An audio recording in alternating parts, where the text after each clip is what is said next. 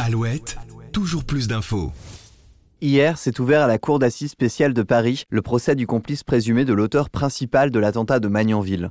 Cette année se sont écoulés depuis ce double assassinat perpétré par un terroriste qui s'était rendu au domicile d'un couple de policiers, Jessica Schneider et Jean-Baptiste Salvin, pour y commettre cet acte barbare sous les yeux de leur enfant alors âgé de 3 ans et demi. Aujourd'hui, dans toujours plus d'infos, retour sur ce drame qui aura changé à jamais la manière dont la police française aborde désormais vie privée et travail.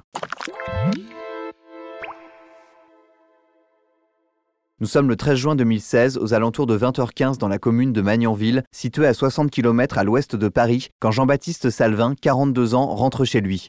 Mais sur le trottoir surgit Larossi Abala, un islamiste radicalisé qui poignarde alors le policier par surprise au fond de l'allée de l'habitat pavillonnaire. Les voisins, alertés par les cris de la scène d'une violence extrême, donnent l'alerte, et quelques minutes plus tard, le raid se déploie sur place. Quand les policiers arrivent, ils trouvent Jean-Baptiste Salvin gisant sur le sol, sans vie.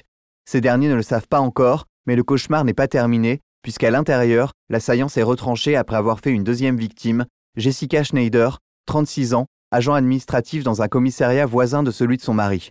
L'assaillant prend même le temps de signer son acte par une vidéo diffusée en direct sur Facebook dans laquelle il revendique l'attentat au nom de l'État islamique, filmé à l'intérieur de l'habitat. À l'extérieur, les policiers décident de passer à l'action. Pour eux, face à ce genre d'individus radicalisés, la stratégie est claire quand on sait qu'ils veulent, dans la grande majorité des cas, terminer par un assaut des forces de l'ordre en se faisant tuer les armes à la main. Plus de place pour les négociations. Quelques minutes plus tard, le chef du raid positionne les premiers snipers aux abords des fenêtres et il est minuit passé lorsque les forces spéciales du raid pénètrent dans la maison. Une dizaine de coups de feu retentissent, puis les policiers d'intervention se déploient, inspectant d'abord les pièces du rez-de-chaussée tout en y jetant des grenades. Assez rapidement, la colonne arrive en bas des escaliers, le terroriste descend avec une arme qui se révèle être factice pour les policiers, et comme il ne se rend pas, est abattu Fissa. En haut des escaliers, le petit enfant spectateur de cette effroyable scène est toujours là, prostré. Sa mère, morte, gît au sol et ne se relèvera jamais. Si durant les deux prochaines semaines, la salle d'audience va se replonger dans cette effroyable soirée de 2016, pour tous les fonctionnaires de police en France, elle marquera un avant et un après dans l'exercice de leurs fonctions, changeant à jamais leur manière de vivre et leur appréhension justifiée d'être poursuivis, et ce, même lorsque l'uniforme vient à être rangé dans leur casier à la fin d'une journée de dur labeur. Car chaque agent se souvient de ce qu'il faisait ce sinistre 13 juin 2016 et si l'annonce de l'attentat a fait le tour du monde, il a surtout profondément bouleversé le quotidien des forces de l'ordre. À partir de ce palier franchi, plus rien n'a été comme avant pour des milliers d'entre eux. Selon l'un d'eux, le danger en mission, on l'accepte, mais le ramener à la maison et exposer nos proches, c'est impensable, et le meurtre de JB a marqué une rupture, une fracture violente, un séisme qui fissure une profession en profondeur dans les lignes de l'intime. Depuis ce jour, les policiers, en devenant une cible permanente, ont malheureusement dû s'accorder avec le fait de rapporter toute la violence du monde à laquelle ils sont confrontés la journée dans leur salon. Tous confient effectuer désormais lors de ce trajet les reliant à leur domicile le tour de sécurité, prenant le rond-point deux fois de suite ou tourner dans le quartier avant de rentrer chez eux. Tous sans exception assurent également rentrer dorénavant à leur domicile avec leur arme de service. Dès que je sors du boulot, je la pose systématiquement sur le siège passager, assure un policier spécialisé dans les interventions périlleuses. Pour lui, ce n'est pas un caprice. Jean-Baptiste Salvin a été tué quand il rentrait chez lui, et ce n'est pas un délire parano non plus. Il lui est arrivé plus d'une fois d'avoir été suivi. Il poursuit. J'ai crié un feu rouge, le gars me suivait toujours, j'ai pris un sens interdit, et je suis tombé face à lui. Il s'est barré en panique, et heureusement.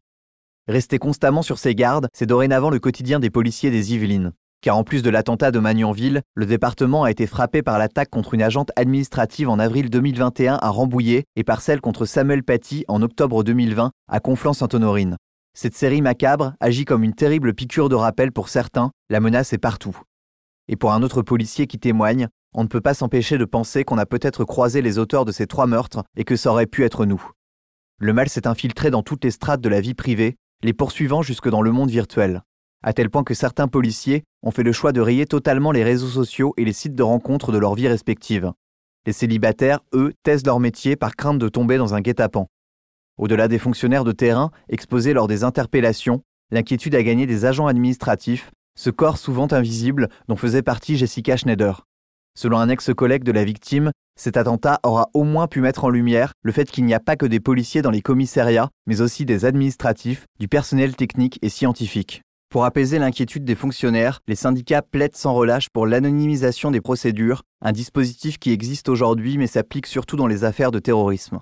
Sept années se sont écoulées depuis ce terrible drame, et si pour certains policiers le temps cicatrise et aide à oublier, pour la grande majorité des anciens de la fonction, ils estiment qu'il faudra une génération pour dépasser le traumatisme de Magnanville.